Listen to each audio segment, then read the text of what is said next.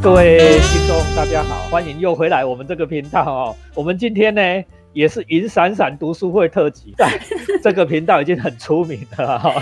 自从郭老师或者是前面几位老师的分享以后呢，大家加入这个银闪闪读书会非常踊跃哈。如果你也想参加，记得在 Facebook 上面找银闪闪读书会，点了我们就让你参加。今天很高兴哦，银闪闪读书会特辑都邀请到那种超厉害的专业人士来跟我们讲。一些呢非常重要、非常好看的书哦。我们今天呢非常荣幸邀请到，当然我们的召集人郭慧欣老师啊，先跟大家问好。嗨，各位亲爱的朋友，大家好，还有施老师好，很开心又在这里跟大家见面聊一聊。然后今天有很可爱的伙伴，呃，静凯老师，呃，跟我们一起来聊。龚静凯龚老师啦，龚静凯龚老师，他现在是哎，让他自我介绍好了，来，龚老师。哎哎，施老师、郭老师，大家好。然后，然后还有就是线上的朋友，大家好。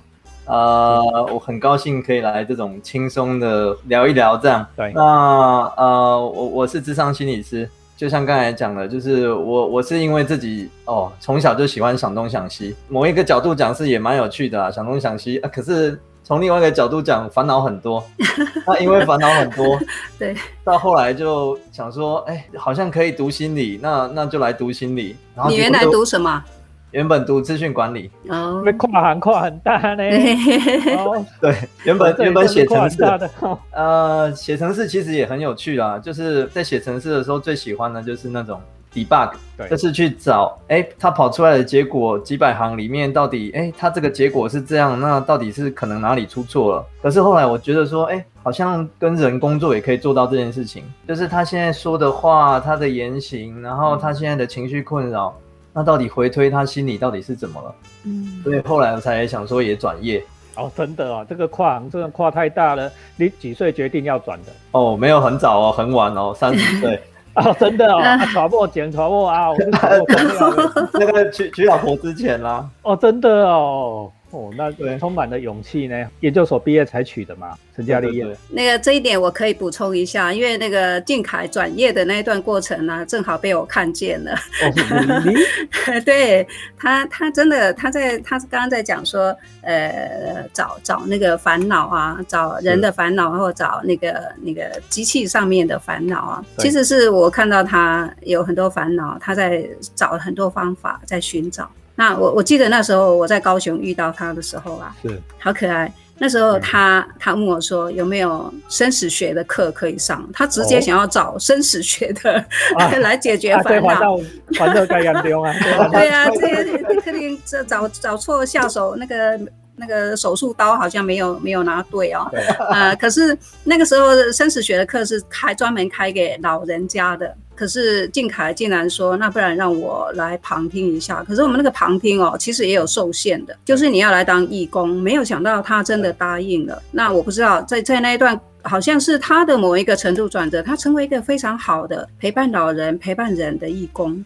那好多的呃义工跟老人都好喜欢他，靖凯是不是有这一段事情呢？老人家记得老老事情。其实我不太敢说我我变得很会陪伴人呐，但是那个课让我觉得有很多收获。我觉得生死这件事情，陆陆续续有很多家人走。那虽然我很年轻，不是很那时候很年轻啊，那时候，可是我觉得。那时候我刚好是大学失恋，然后很痛苦，然后后来当完兵以后，我觉得我就是一直在思索，哎，人生到底重要的是什么？然后后来有看一些生死学的书，才会接着说，哎，郭老师有在开，然后就跟着上这样。那我其实都是觉得我在里面感受到很多老老人的那种更靠近那个生死的那个阶段，然后他还有老师在上课讲的那些概念，其实对我影响蛮大。我觉得也是促成我后来读智商的很大的动机之一啊，因为我原本不是。所以早早熟嘛，早熟。还没老，我老就老了。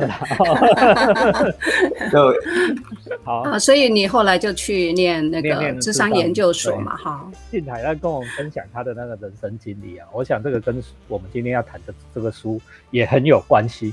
哎，那静海，我们今天要讲什么？哎，主要是要分享《原子习惯》这一本书。那我觉得呢，这件事情刚好可以扣着我自己培养读书习惯这件事情来谈。是，哎，我觉得我很多年前啊，就是在那种升学主义的那种洗礼下，对我我其实是很讨厌读书的。哦就是等到我读完大学以后，我是非常讨厌读书，而且我我说一个例子是真的哦，就是我在考大学的时候，我每天读十几个小时的书，而且是硬压着自己读，是，然后呢，读到有一天我打开书我就想吐，然后打开书我就想吐，我想说，哎，哎呀，身心我我应该是不舒服，对然后我就休息一下，我就去拿电视遥控器打开电视，打开电视马上就好了。一好了以后，我就想说，哎，这样子我又可以看书了。我又我又我又叫我自己去看书，然后去看书的时候，一打开书又开始头晕。我这样来回几趟哦，嗯然后后来我就觉得很奇怪啊，哪有这种事情？因为我以前对心理没有概念，所以我不知道有这种压力。我还记得我去看中医，那中医师就给我把脉啊，就给我看啊，他说，哎，你你没有状况啊。哦，我就说，可是我看书就头晕哎、他说你是要考试吗？还是要怎么样？我就说我要考考试啊。然后他就问我准备状况啊，我就每天读十几个小时这样读。后来他就跟我说我压力太大。那因为我以前就是过度压迫自己读书，所以我到大学读完以后，其实很讨厌读书。可是后来我就是有看到一些人的分享啊，就是书对对他们来说是很重要的。那其实我那时候听了，我觉得很难过，觉得我也想要可以看也书，想要读，但是我就是不能读、哦。对嗯，对，但是我就是一翻开书我就有厌恶感，然后那时候我就在想说，那我怎么办？然后我就想说要尝试开始一点一点看，因为就像原子习惯在说的，对，要开始培养一个习惯，要从一点点，啊，所以那时候我就开始想说看一点，那我就先拿理论的书，就是拿一些一般一般就是畅销书啊、理论的书这样看，我发觉我看几页就不行了。对，我觉得这也不行。我本来又想要放弃的，可是我我又很想要培养读书习惯。这是十八岁的事吗？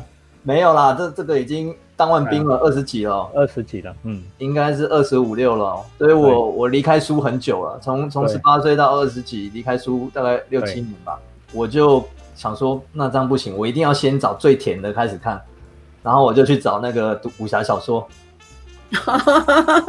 哎，石老师那时候看有没有遇到你的作品啊？那时候就已经出书了吗，老师？对。刚才这个静凯讲的这个历程啊、我倒是因为我儿子也在考，今年也刚刚考大学啊，我女儿是两年前考，当然儿子女儿也都是这几年在考大学。我发现在这一个年龄层哈、面对这种考试压力的时候哈、特别会出现类似刚才静凯讲的，这都其实是一种身心症状哦。我以前哈、我会觉得说啊，这囡仔在争哎啦，他他他想逃避逃避嘛哈、考试在面对。面对考试的时候啊，他想逃避，他不想读书了。他其实不是不想读书，而是不能读书，而是不能读书。他其实是一种身心症状啊。后来我我有一个学弟哈，我我早一天呢，台大的学弟就是叫做陈宣成医师哈，他才告诉我，这其实在临床上叫做广泛性焦虑症，这真的是有病名的，真的是一种病的哈，就是压力来的时候就会出现一些身心症状，比如说刚才静凯描述的是呕吐啦、头晕啦，这都很典型的症状。嗯嗯。但是我们古时候都不知道啊，我我你得古时郭老师这郭老师这一辈的考联考，他有在这个代志，你要他唔读谁在你吼，啊唔读唔读去扣盖啊，唔读去贪污 嘛，哦对不对？啊那唔知影讲身心症状真的会因为读书而产生身心症状，产生这种压力下的反应，真的很糟糕。我们以前根本不在乎这件事，但是对现在的年轻人的确。对对对，对所以静凯现在你你你做的事情真的很有意义耶，我觉得你自己有体验，你就可以帮助别人站在你自己的那个过程里面哦，去看自己的问题。刚刚施老师讲的，其实就是身心交感的作用啦，心理影响着身体，身体其实也影响着心理。对。回到那那那本书对我们最大的启发，嗯，原子习惯，原子习惯来稍微介绍一下，我叫多一本呐。哎，对我也看那个施老师介绍过这一本书，我多出版的时候我就去买了。你看我要折这么多，我看书习惯会折。每个人看书习惯不一样啊，因为我懒得拿笔起来，所以我都是用。我会画，我没 会啦，我拢用凹的凹，你看凹加嘴哈。原子习惯这本书，我也在其他的场合也有分享过这本书哈。嗯，它是方志出版社出的，作者叫做詹姆斯·科里尔，好像是一个专栏作家啦、讲者啦，也是美国很流行那种教练讲座啦，okay. 就是。私人的那种讲座嘛，哈，他自己说他成立了一个叫习惯学院，是首屈一指的训练平台，就是顾问业的。哦，做顾问业的老师。好，我们再请那个静凯继续为我们介绍。所以，呃，顺着刚才那样讲，我就开始看武侠小说。哦，后来就真的看得下去了。我还记得第一套买的就《鹿鼎记》，从《鹿鼎记》开始。啊，你想不要永远的金庸，金庸最后一套就《鹿鼎记》了。好，对，看着看着，哎，那个真的可以读。可是，一开始真的哦，连你你看我多厌恶书，连一开始武侠小说这么甜的，我都还是只能读个三五页哦。但是就是这样子持续下去，然后后来就慢慢好像吃得进去了，那种厌恶感就慢慢减少了。这其实书里面谈到的一个很重要的概念，就是两分钟法则。哦，就是我们要培养一个很困难的习惯的时候，一开始先从两分钟开始。嗯，因为万事起头难，先先有一个起头，先有一个破口，然后慢慢可以进去以后，哎，慢慢那个习惯可以延长培养。那很多人每天做吗？每天吗？每天两分钟？每天呃，那时候我当然没有这个概念，但是书里面是这样写，每天两分钟。那我那个时候就是每天三五页。那三五页其实很快啦，所以其实大概也是那种概念。那因为很多我我之前有设过太多目标了，培养读书习惯之前我设过太多错误目标，就是因为我急着变好，是急着变好，我就设了一个过高的目标。可是那个过高目标就让我很难启动，就是做几天后来要弹回去啊，所以后来我才慢慢找到这个方式。那所以这个其实就原原子习惯在谈两分钟法则。哎，这个事情很重要啊！我要再为各位观众强调一下哈，这本书讲的，你要把大目标拆解成小目标。比如说减肥啊，那个目标是，你目标被减十公斤，哦，你要减十公斤，对不对？你不要设定目标 哦，就是在十公斤，啊，那你平常的努力你就做不到嘛，因为不可能一十公斤一次见效，你要设小一设少一点，马上可以做得到。比如说阿力的社工，然后按那么这各位哈，有伟对，我被减零点五。啊，慢慢累积啊，甚至你如果做的更少哈，你应该要怎么设定呢？你不要设定说我要减零点五，不要就这种结果导向。你要设定说我每一天我的减钾、减蛙苯、少吃淀粉类，我都设定我每天要少吃一碗饭，或者是怎么样哦，这个立即可行啊，拆解成小目标，你马上可以达得到的。这观念是原子习惯带给我们的第一个很重要的观念。我觉得石老师你讲的根本就是在提醒我嘛。减重这件事情，是啊，我你已经成功了，对吧？我我我去年八月的时候减十四公斤了，一个月减十四公斤，哇，这个太多了吧？等一下有有空我再讲怎么样减。立开一集，我看听众比较想要听这个。来来来，等一下再讲，来来来继续来。呃，然后还有一个概念，就是顺着我刚才说的，其实原子习惯说要改变一个习惯，自己先要有那个价值观的挪动。价值观的挪动就是我我的自我认同是想要成为一个想要读书的人，就是我想要培养读书习惯。对。很多很多，像刚才施老师讲，很多人设目标是目标导向，就是譬如说，哎，我要减个二十公斤，而不是一个我要成为一个哎身体健康，然后比较中等身材的人。这个是自我认同和标签目标的差别。嗯，我觉得这也是原子习惯里面在区分的一个很重要的概念。那所以它里面在谈的不是很表浅的从从外而内的改变，而是一种从内。先自我认同，想要成为什么样的人，那个内就是自我认同嘛，然后外就是外面的习惯怎么样搭配，然后让我们慢慢朝向想要成为的人，这样。这个我要帮静凯补充一下，我很喜欢作者的啊，这本原子习惯作者他这一个分法，它有三个层次，第一层哈最表浅的叫做改变结果，你想的哈，比如说我又讲减肥啦，你想的是说我要减几公斤啊，这叫改变结果。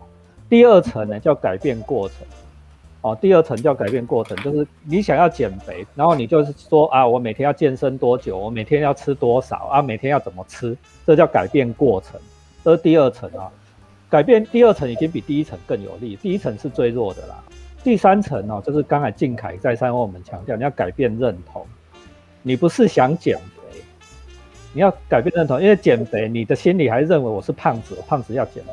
不对，你应该要改变认同，说我想成为瘦子，我要做瘦子，我被行宅鹤，我我要是瘦子，这叫改变身份认同，根本上去改变你的行为，哦，这是三个层次的理论呢。好，我再为大家再念一次哈，改变结果，改变过程，改变身份认同，改变身份认同最有利。对，然后后来这个读书习惯慢慢就培养起来嘛。是。那后来我近期就是就是看这本书，然后认真看了以后，哎，我发觉还有更多培养习惯的细节，然后让我现在在做一些事情上也有调动。那其中他在书里面提到说，改变习惯有四个步骤嘛，就是要提示，然后要渴望，然后再来就是执行，然后再来就是奖赏。提示就是，譬如说我们想要培养的好习惯，我就要常常很容易看到它，因为看到它，我就会勾起说，哦，我做这件事情我是会有会有好处的，好处就是奖赏，等于说我看到这个东西，我就会被勾起说，哎，我要去做，我要去练习。这是好习惯。那同样的，如果是坏习惯，我们要把提示减少。提示减少就是我尽量不要看到它。比如说，我明明要减肥，然后零食我还放在客厅，那就是吃饱很闲呢。对，那这个就是提示。然后，渴望，渴望就是因为上一次做完，我有一个好的回馈，所以我这一次在看到这个提示的时候，我会有想要执行的这种渴望。那这个渴望其实也是渴望那个奖赏啊。当然，如果说我们现在要改掉坏习惯，其实就是要让那个坏习惯的结果让我们不喜欢，所以这个渴望才会下降。所以要培养好习惯，就是想办法让渴望增加；要减少坏习惯，要想办法让渴望减少，而且要立即可得哦。你这个渴望就是说，你这个奖赏是你马上做完这个小东西，对，这个很重要，你马上就得到。对，这个是这个等下奖赏会讲。再来就是执行了，执行的话，如果是好习惯的话，要让。执行面越容易越好。那如果是坏习惯，绝对要让那个执行面越难越好。比如说，如果是我现在要考试，然后我看到电脑，我就会想要用，然后想要上网，我就要先把电脑锁在柜子还是什么的，让它要打开很难。这个就是要去掉坏习惯的那个执行面。好，那最后就是奖赏。那奖赏其实蛮重要，我们都会太慢了，那个奖赏不对称，嗯，就是隔太久了，嗯，或者是那个奖赏是。呃，很未来，很很很未来的那种大目标完成才会得到奖赏，可是过程中满是痛苦，这样子其实很难培养习惯。嗯啊，所以这本书到讲完那个三个层次啊，自我认同，然后过程目标，这个讲完以后，其实就在讲这四个步骤怎么做。这本书的结构其实蛮单纯，我我就顺着这个讲一下。因着这个书呢，我就开始培养，呃，有一个运动叫超慢跑。超慢跑啊！我最近有一个那个第一次听过哦，有一个那个推拿的医生，呃，很厉害的医生，然后他跟我讲说这个东西很好，然后我就后来就想说，哎，那我每天反正跟家人相处，我就边超慢跑啊，然后超慢跑需要一个瑜伽垫，那依照这个概念呢，我就把那个瑜伽垫放在客厅，不然瑜伽垫原本都是收在里面的，不太会看到，可是我就把它放在很容易拿的地方，很容易看到的地方。我就容易有一个提示，哦，所以所以这个就是提示的作用，放在很容易看到的，嗯，然后呢，我会有渴望，因为跑完很舒服，嗯，所以我一看到那个瑜伽垫，我就会想说，哎，那我就可以顺便跑，然后又跟家人说说笑笑啊，然后就是也也运动这样，然后有了这个提示以后，就会执行嘛，因为超慢跑很容易，就是多久？你就原地跑三十分钟，一一查就现在很多资料啦，对，原地原地跑三十分钟。然后是是对新陈代谢又对肌肉锻炼都都是有帮助，而且因为它很简单，所以长远可以做。所以第三个那个执行面也变得很容易。然后第四个就是奖赏，奖赏就是跑完以后其实身体热热的很舒服，也觉得比较健康。呃，我觉得在养成习惯的时候要特别去感觉执行完一个习惯的好的面相，这个奖赏就会比较容易在下次增加那个提示或者渴望的作用。那后来我就是持续一段时间，这个这个习惯就有慢慢培养起来。呃，谢谢谢谢静凯，我我觉得呃，特别是在疫情哦，很多人都很担心哦，留在家里的时间很长，运动时间很短。我听到了像我这样的年纪呢，听到那种超慢跑，那个感觉特别好，就觉得好像蛮适合我的。但是呃，扣到你刚刚提到书里面提到的那个呃步骤里面讲到的那个渴望哦，你觉得跑完之后？呃，其实身体发热，呃，流汗，然后很舒服，那个其实那个那叫渴望吧。你下一次你就会记住那个奖赏，那是奖赏吗？奖赏不一定是外来的吗？那渴望不一定不一定，奖赏也可以内在的哦，就是内在回馈也是奖赏。是是，太好了。对，内在的奖赏通常会比较有利的。我也分享一个我的例子啦，哈，我刚才讲减肥成功了我，去年减肥成功，所以哎，我发现这套方法有用啊，哈，所以我后来用来建立很多其他的小小的习惯，比如说我从哎今年年初开始说，我说我要练吉他，因为我我儿子弹吉他弹得不错。那我年轻的时候练吉他没练成啊，哈，所以我说啊，老了换换儿子来教老爸来练吉他。好，等下等下，你以前没有练成，是因为你朋友没有要求。是啦，啊，你啊，得改功能没行，啊，就目标设太高哦，就练不成。所以我现在的做法就真的遵照原子习惯的做法啊，就提示你看了，我现在在这里跟大家讲话，吉他放在旁边，音箱就放在旁边，因为。我一走进书房，我就会看到说啊，我今天应该我还没练呢，我今天要练，就是提示啦，哈。然后你要建立渴望，建立一个对于奖赏的渴望，我自己这样做了，这个是跟减肥刚好相反了，因为我很爱吃咸酥鸡，啊啊，不然就是 吃士兵，啊，我会设定目标，说喝安什么天啊，我今天只要有完整的练完吉他，我的去被奖手给来讲。哎，所以我就会 就会建立一个说，哎，我会渴望那一个奖赏哦。啊，那么哎，他给练练的呀，无论如何爱练。我跟他那么练哦，今天如果没练，我就不准自己吃吃这些有的没有的东西。这是奖赏惩罚的机制啦。像我无论如何，我就会去练一下，去练一下。啊，奖赏渴望嘛。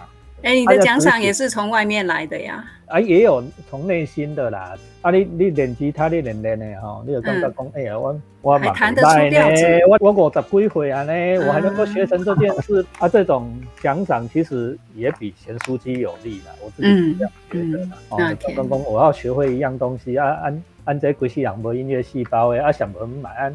乌龙之类啊，比个手势给人家看哈，人家觉得你好有才气哦。其实 关系啊，又更迷人了，这怎么办？这就是内在的奖赏，自己建立一个奖赏机制。我们要再回来，回来读书这件事。志凯一开始跟我们分享的是，他利用把大目标分解成小目标的这种做法，每天读两三页书，养成了阅读习惯，养成了一些阅读习惯。你印象中最深刻的阅读的经验是什么？读什么书？或者是怎么读？哦，这个这个可以分享的蛮多的。我我先从，哎，我看一下时间哦。如果还有二十分的话，我我找一个。没有，你没有二十分了，你只能讲。就三分钟。OK OK，好好好。觉得有很多很多很印象深刻的，最最如果只能挑一个讲的话，对，对我最重要的是那个有系统的读书。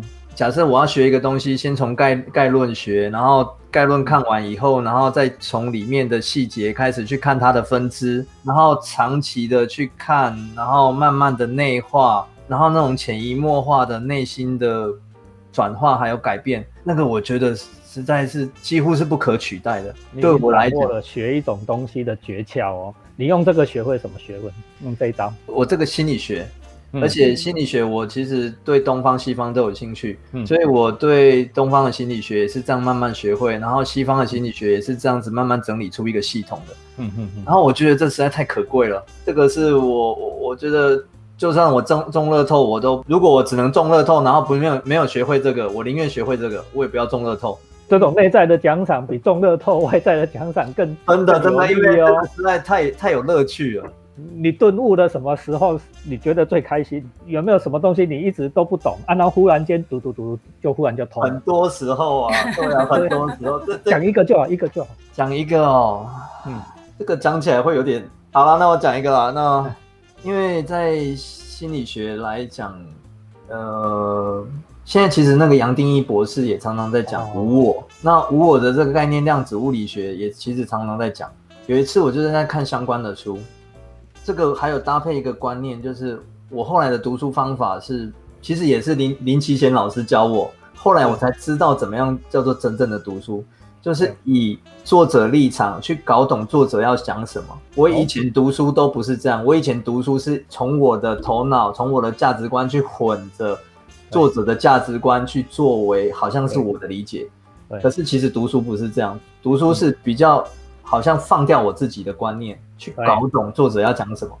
对，那有着这个基础以后，我再去看那个相关的书的时候，有一次我已经忘记我看到什么概念了。可是我觉得我看懂了，我觉得好像我原本以为的世界观不是这样子的。然后我那个时候有一种很大的搞懂了什么，那时候身心是很放松的。